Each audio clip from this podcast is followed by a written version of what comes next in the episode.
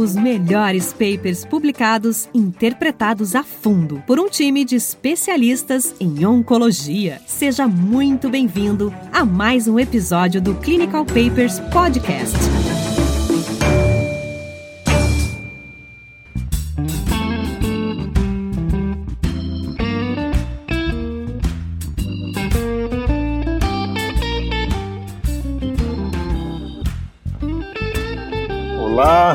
Nome é Reita Ribeiro, sou cirurgião oncológico. É um prazer estar aqui com vocês em mais um Clinical Papers Podcast com meu amigo Raniel Spencer.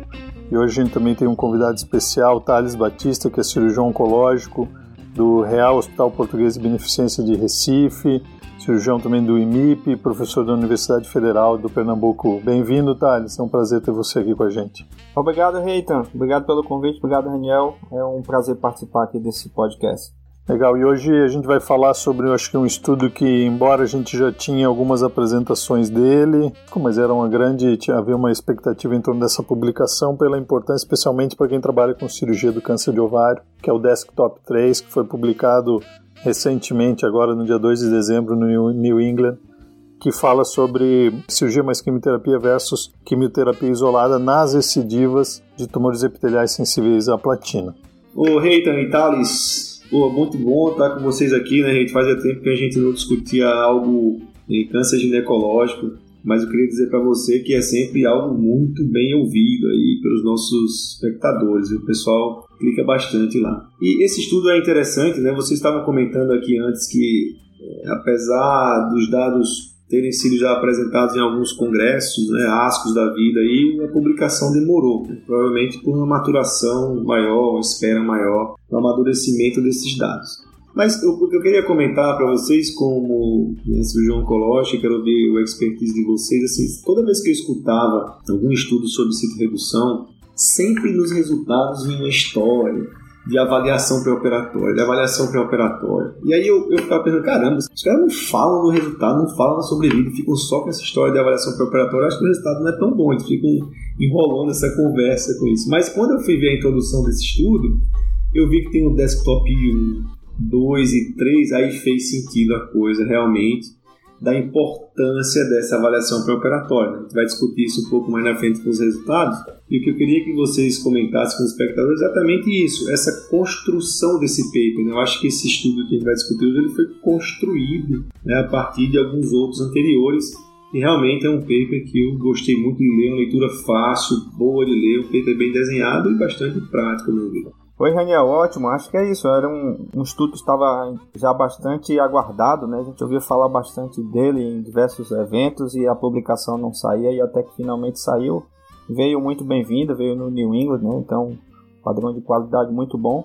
Um estudo muito bem desenhado, né? Uma, uma dinâmica de, de construção do trabalho aí realmente alemã, muito encaixada, né? Os autores tiveram realmente o, a, a preocupação com os critérios de seleção, né, isso foi muito bem construído ao longo da, da elaboração do Agorova, né, do, do critério que eles utilizaram para selecionar os pacientes, né, isso veio com o desktop 1, depois o 2 e, o, e até finalmente o desktop 3, que foi esse estudo randomizado.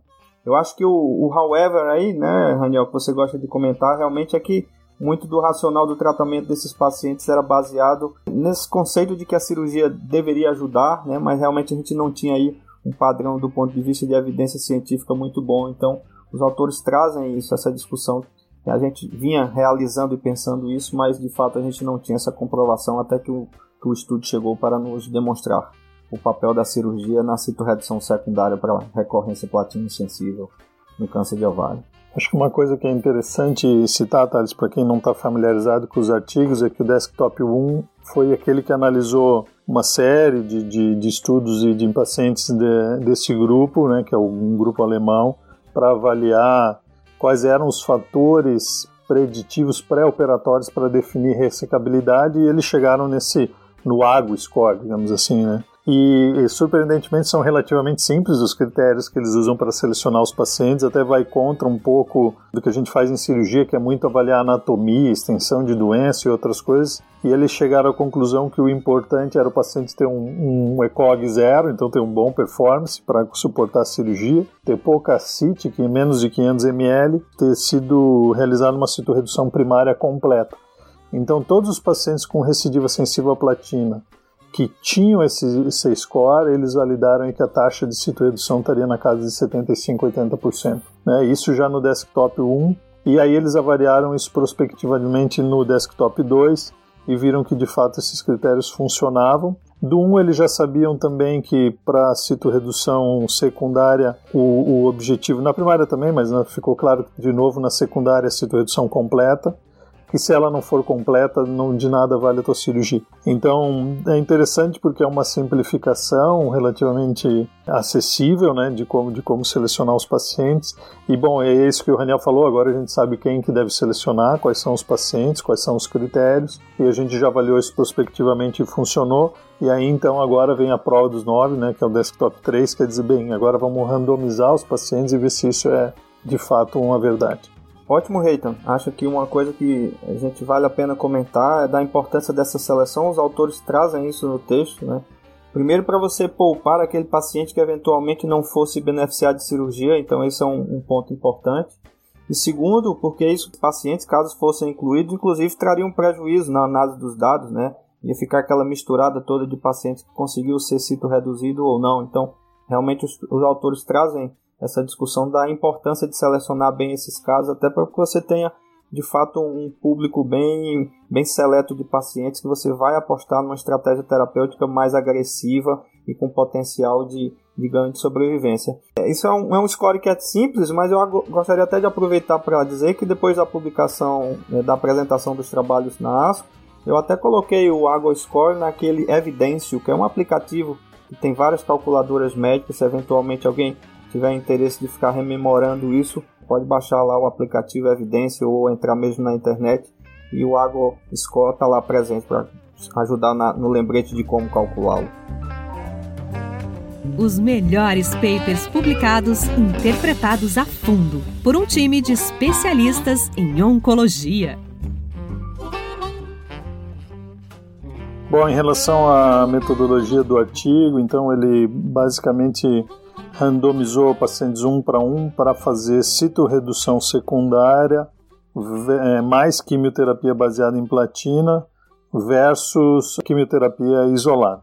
Entre os critérios aí de, de inclusão, lógico, um água score positivo, que a gente acabou de comentar, né, esses critérios, ter uma doença sensível à platina, então a recorrência com pelo menos é, seis meses de, doença, de sobrevida de doença desde o tratamento primário e, por exemplo, e ter um exame de imagem positivo. Né? Não eram, por exemplo, não entram nesse, nesse estudo pacientes com recidiva bioquímica isolada, por exemplo, aquele paciente que teve um CA 125 elevado, mas não tem imagem mostrando doença. Para os endpoints, a ideia foi avaliar, lógico, endpoint primário sobre vida global, mas também sobre vida livre de doença e depois uma série de, de avaliações sobre qualidade de vida das pacientes que receberam o tratamento. Eu só gostaria de acrescentar aqui, Reiten, que eu coloquei até uma marcação. Ele falou que é, a quimioterapia podia ser baseada em platina ou simplesmente platina isolada não sei até que ponto isso muda, seria interessante um oncologista clínico, pelo menos ele comentasse isso. É, na minha cabeça houve um pouco de liberdade do oncologista para fazer aquilo que ele está mais habituado. E a randomização ela foi estratificada por uma certa exposição prévia à platina e esse seu intervalo. Então, por exemplo, ele estratificou entre pacientes que não fizeram platina antes do estudo, que tiveram intervalo livre de doença após a platina entre 6 a 12 meses e maior que 12 meses. A gente imagina que pessoas que têm um intervalo maior ah, o uso da platina vão melhor. Então faz todo sentido estratificar esses grupos. É lógico que quando a gente fala também em qualidade de vida, a gente está imaginando assim, poxa, vou fazer uma cirurgia gigante, que, é que adianta fazer uma cirurgia dessa enorme e o paciente tem uma qualidade de vida ruim mesmo com a sobrevida global boa. Então faz todo sentido e está tendo uma tendência dessa, a gente vê alguns, algumas coisas de qualidade de vida incorporados a esses estudos intervencionistas, né, com uma certa intervenção que pode prejudicar a qualidade de vida. Mas o Thales e o Reiter, não sei se você viu aquele grupo lá que a gente tem da SBCO, de Gineco, ele me cutucou lá no grupo falando essa estatística aqui, não sei o que, Raniel, você que vai ter que falar sobre isso lá. Na prática, o autor, ele calculou que ele deveria ter 408 pacientes para ter um ganho de sobrevida com a cirurgia, isso baseado nos estudos anteriores, né, pessoal? De 55% para 66%. Então era um ganho de 10% mais ou menos em sobrevida. E para ele chegar nessa diferença, ele tem expectativa de 408 pacientes ou 244 eventos, que é aqui óbito, né, sobrevida global. Isso com a perda, um dropout né, de 10%. Só que ele disse assim, poxa, eu não vou esperar até ter 244 eventos. De repente, se eu com, 22, com 122 eventos, quer dizer, com a metade disso, eu conseguir ter um resultado bom, talvez eu não precise continuar o estudo. Aí ele planejou o que a gente chama de análises interinas. Essas análises interinas foram baseadas naqueles métodos de O'Brien Flame que eles ficam corroendo o P. Olha, se eu preciso de um P de 0,05 para demonstrar que em 408 pacientes ou em 244 eventos, que se diga óbvio, eu tenho um poder de 80%, etc. Se eu reduzir esse P, isso sendo bem simplório, pela metade, por exemplo, com a metade dos casos eu consigo avaliar isso, não precisa seguir até o final. Então, Thales, ele vai corroendo o P, né? O Thiago tem esse termo aqui no meu podcast. Então, quando ele falou assim, em 122 eventos ou 122 óbitos, se o meu P for menor do que 0,003, eu vou considerar o estudo positivo. Se eu não chegar nesse P, eu vou continuar recrutando até chegar ao meu número final. E foi aparentemente o que aconteceu. Ele não fechou o estudo com 122 é, eventos, ele fechou o estudo mais tardiamente, a gente vai ver os resultados, mas ele seguiu a risca o que se faz dentro da estatística. Então, assim, uma estatística bem bonitinha, ela está resumida, mas Thales, eu acho que deu, deu para explicar um pouco a sua angústia com essa conversa toda de P aí. Ótimo, Raniel. Obrigado pelos esclarecimentos aí dessas questões estatísticas, né? Então, passando agora para os resultados. Em resumo, foram 407 pacientes que foram randomizados, 206 para cirurgia e o restante para o grupo de tratamento sem cirurgia. Isso ocorreu entre 2010 e 2015, talvez essa seja uma informação oportuna para discussão mais a, a posteriori. Interessante, os braços foram bem balanceados, né? Todo o desenho do estudo foi feito aí levando em conta, a gente deve dizer, a randomização foi estratificada de acordo com o centro e, sobretudo, com relação ao intervalo livre de tratamento com platina. Então, no final das contas, os grupos acabaram bem balanceados, uh, de tal sorte que um outro detalhe importante com relação a isso que 75% dos pacientes tiveram um intervalo livre de platina maior do que 12 meses. Então, demonstra realmente que houve uma seleção dos pacientes muito muito rigorosa, né?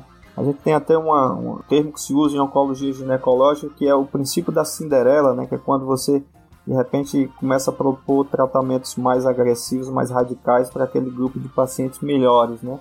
A gente tem que ter isso em mente que realmente os pacientes foram bem selecionados, isso fica bem evidente com esse dado, né? 75%, repetindo, tinha um intervalo livre de platina de do, maior do que 12 meses, então ponto importante. Só complementando aqui o tratamento sistêmico, né, ele ocorreu aí com a mediana em torno de 35 dias a partir da cirurgia, né, acho que é um tempo ainda que está muito dentro do que a gente espera, entre 4 e 6 semanas, que hoje em dia é considerado ideal.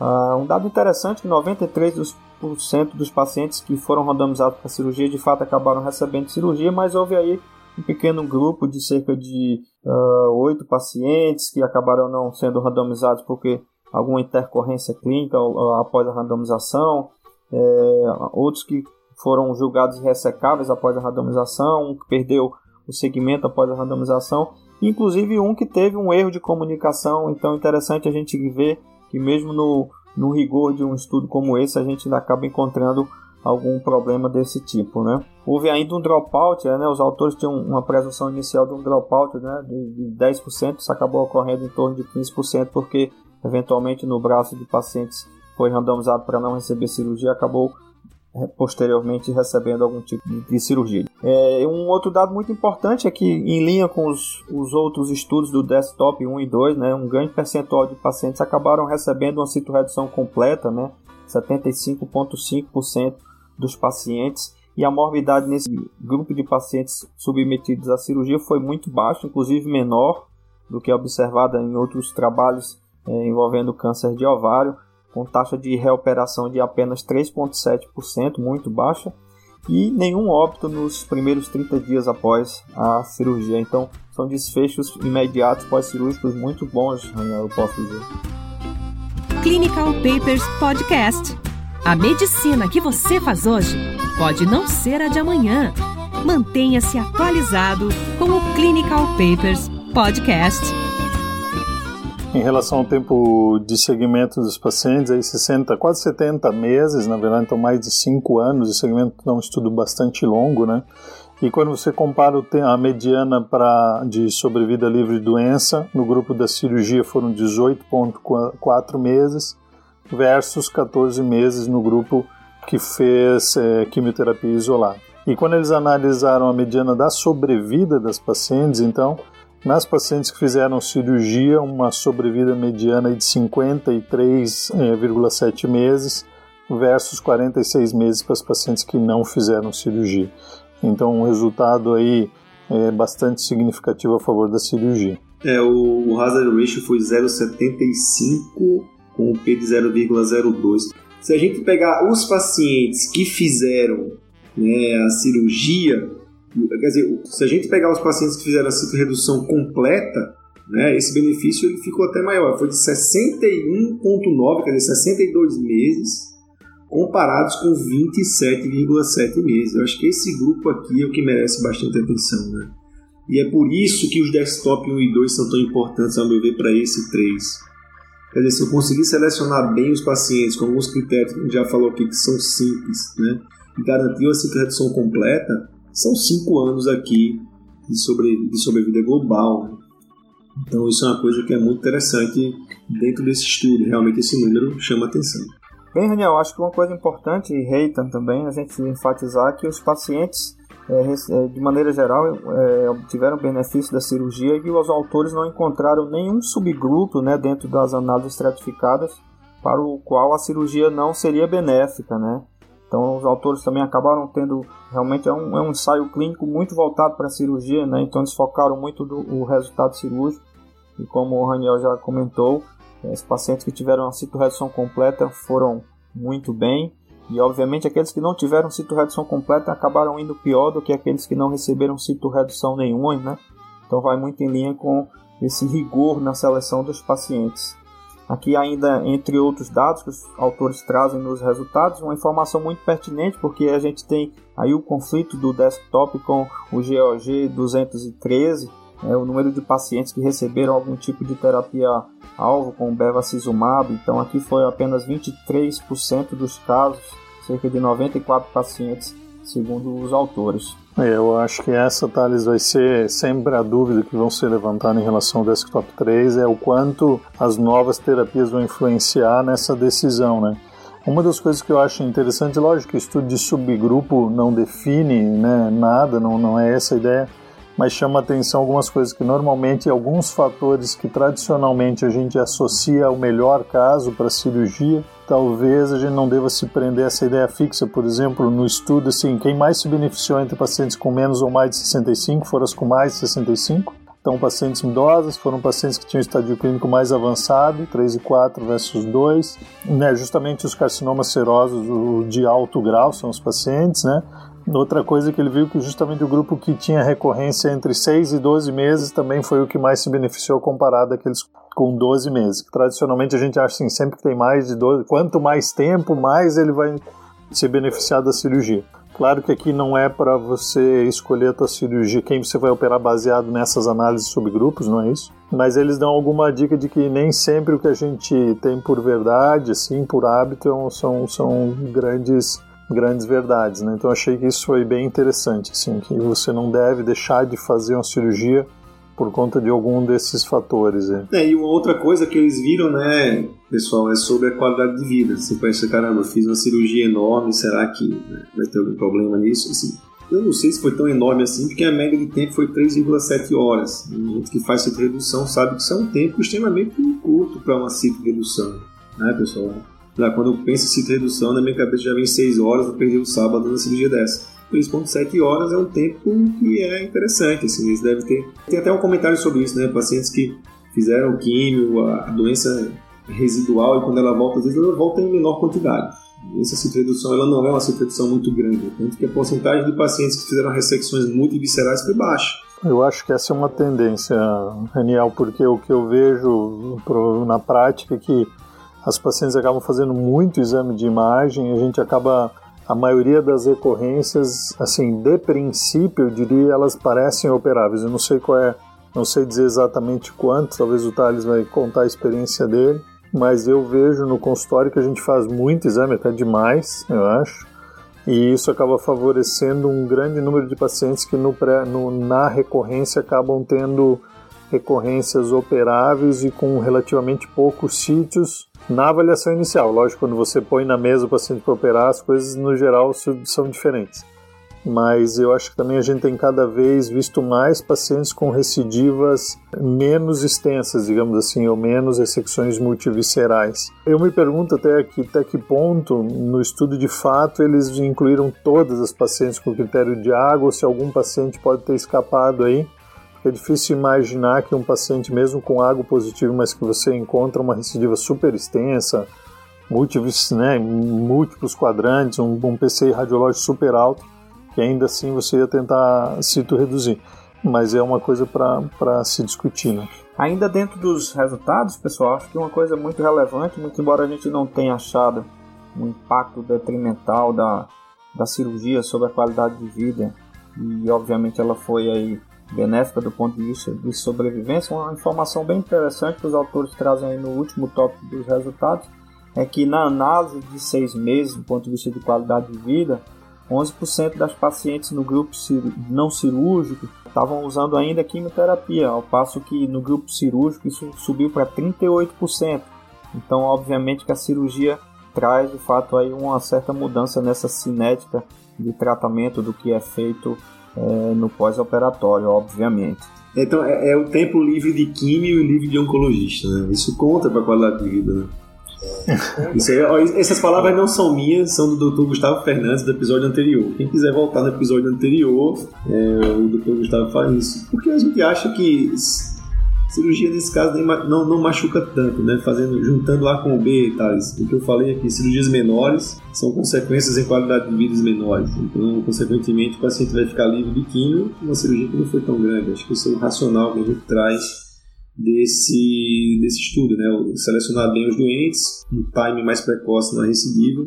Isso vai trazer benefícios da ordem de 60 meses para quem tem uma cirurgia CC0. Isso é bem interessante. E aí eu vou, agora a gente vai entrar no, nos comentários, né? Se alguém quiser puxar, mas o, o Reiter já deu um pouco aqui o início disso. É, ele fala do bevacizumab, mas existe coisa mais nova, né, Rita? Que pode, vamos dizer, embaralhar aqui esses resultados cirúrgicos. É, eu acho que agora, lógico, o grande, o grande reviravolta do tratamento foram os inibidores da PARP, né? A gente sabe que eles de fato revolucionaram o tratamento do câncer de ovário. Quando esse estudo foi desenhado, então a gente não tinha ainda essa informação, né? Você tem que ver que esse estudo né, recrutou desde 2010 até 2015, então assim, os estudos estavam saindo, esses estudos com inibidor da PARP não têm cinco anos, então eles são, são relativamente recentes, mas certamente essas pacientes hoje, por exemplo, quando você recebe uma paciente que tratou num período anterior, a gente recomenda que todas elas testem para a presença de mutação do BRCA, não só pela indicação, lógico, do inibidor da PARP, né, mas também pela, pela questão da avaliação genética familiar mas tem um impacto muito grande na decisão da terapêutica do, do câncer de ovário. Os pacientes que são mutados, basicamente, não tem hoje como você tratar um câncer de ovário sem oferecer inibidor da PARP. E vocês sabem que nas recorrências hoje a gente acaba oferecendo para praticamente todas as pacientes, a não ser que você não possa, né, um inibidor da PARP como uma forma adicional de terapia com um efeito colateral relativamente baixo, um resultado bem, bem expressivo em termos de sobrevida para as pacientes. É, a gente nunca vai saber, a gente nunca vai ter essa informação, porque, claro, boa parte das pacientes já faleceram, então você não tem como ir lá e analisar elas de novo. A gente tem uma limitação de como testar essas pacientes, porque a mutação é, somática germinativa acabam que nem sempre a, a, você acaba só fazendo a germinativa, não faz a somática das pacientes, mas eu acho que sim, que, que a partir de agora, qualquer estudo com câncer de ovário, você é obrigado a saber o status de BRCA das pacientes do estudo. Para nós, talvez ainda ter essa informação sem o BRCA, sem o uso de bevacizumab, seja muito da nossa realidade, né? Então esse é um estudo muito bom para o público brasileiro. É claro que a gente ainda tem aquela questão, será que se eu não tenho como testar BRCA, eu tenho como fazer uma redução honesta, né? Então isso é uma coisa também para a gente pensar. Mas certamente isso vão ser coisas que vão ser sempre lembradas em relação a esses estudos. eu lembrei de uma história, eu estava vendo o Jô Soares há long time ago, né? e falando sobre evento cardiovascular, sobrevida, sobrevivência, vida longa, longevidade e exercício físico, né? E alguém soltou um assim, é, mas a tartaruga não corre nada e vive pra caramba. Aí o cara falou, imagine se corresse. então aqui assim, pô, a, cirurgia, a redução tá aí, mas não tem o inibidor de papo. Imagine com ele, né? Como é que vai ser? de repente as coisas se somam. E, e, não, essa é uma grande verdade. Porque às vezes as pessoas dizem assim, bom, e se agora eu tiver uma paciente com, com mutação que eu possa oferecer inibidor da PARP, será que eu ofereço cirurgia ainda? E na verdade os estudos com inibidor da PARP dizem que sim, que são, é, são pacientes que de fato talvez se beneficiem até mais, porque uma paciente responde bem ao tratamento. Eu penso de uma maneira muito simples, você tem um tumor que cresce muito devagar, você consegue fazer uma boa cirurgia, talvez ela possa ficar muito tempo sem químio, fazer uma quimioterapia depois. Um raciocínio simplista mas eu diria que muito provavelmente ele vai funcionar para os pacientes que são BRCA mutadas. Hein? Acho que a gente vai operar mais essa e talvez a gente não opere aquelas que na verdade a gente já sabe que não vale a pena fazer cirurgia, que são os pacientes que não respondem a nada. Esses pacientes, se você fazer cirurgia de fato, não ajuda nada. É, Reitan Raniel, realmente é, esse é um ponto muito importante, né? Em todos os, os trabalhos aqui de citoredução secundária, os autores citam os quatro que acabaram sendo desenvolvidos, infelizmente Dois deles acabaram não sendo continuados por questões diversas, mas recentemente a gente teve o SOC One, que é um estudo chinês que avaliou mais ou menos o mesmo contexto, e o GOG 213. Então o autor, ao longo da discussão, fica realmente fazendo uma, uma discussão em torno de todos esses dados, né? Então, eu acho que isso é muito pertinente o que o Reitan acabou de colocar. Acho que uma discussão que fica bem aberta aqui após a publicação desse trabalho é realmente como selecionar bem esses pacientes para uma citorredução secundária. É, a gente vê que um dos pontos de crítica com relação ao GOG 203, que foi um ensaio negativo do ponto de vista do benefício da cirurgia citorredutora secundária na recorrência, foi que talvez eles não tenham usado uns, um, critérios bem definidos para selecionar os pacientes. E aqui a gente vê um critério bem construído ao longo de três publicações bem delineadas no desktop 1, 2 e agora o 3, randomizando os pacientes de acordo com esse modelo. E o SOC também tem o seu score, que é, é o iModel, né, baseado em alguns outros critérios, alguns incomuns, mas outros. E aí realmente fica a discussão em como selecionar esses pacientes. E a gente pode se lembrar, inclusive a gente tem publicações do AC Camargo, encabeçada pelo Glauco, mostrando que mesmo pacientes com critérios prognósticos ruins ainda podem se beneficiar da citorredução secundária na recorrência platino sensível, né? Então, o Algor Score de fato é um score muito restritivo, ele restringe muito a um subtipo de pacientes que tem um prognóstico melhor. A gente também tem aí o score do Memorial, que é mais simplista, né? usa praticamente o intervalo livre de progressão e a forma de apresentação da doença, e ele é bem intuitivo, né? então de fato, se a gente pudesse fazer assim um, uma coisa um, um, tanto de passo a passo, né? O água, obviamente, deve ir para cirurgia. Acho que talvez na sequência o, o, o, do memória, em algum momento ele bota considerar, então você ficaria na dúvida. E aí talvez você lançasse mão aí de, de um score mais, digamos assim, mais cheio de informações, como é o, o iModel, né? Então realmente essa é uma dinâmica que a gente deve ficar atento aí ao longo do tempo. Como selecionar esses pacientes. Perfeito, pessoal. Eu adorei. Um estudo simples, bacana de ler, fácil. Conta uma história. Valeu, pessoal. Valeu, Thales. Um grande abraço. Bom demais falar com vocês, hein, cara. Putz, acho que eu tô vendo mais meus amigos gravando esse podcast do que se encontrando em qualquer lugar, em evento, ou ligando pelo celular. um beijo, pessoal. Um abraço. Obrigado, Daniel. Obrigado, Reiton. Obrigado pela oportunidade. Um abraço a todos. Tudo de bom. Valeu, gente. Obrigado. obrigado. Você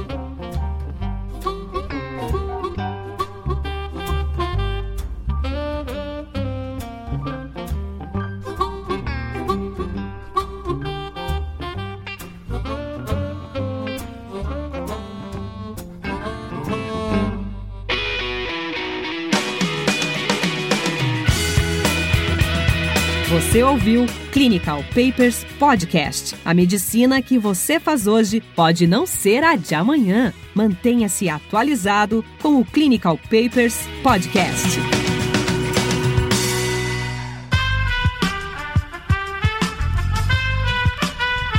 Esse podcast foi editado por Aerolitos Edição Inteligente.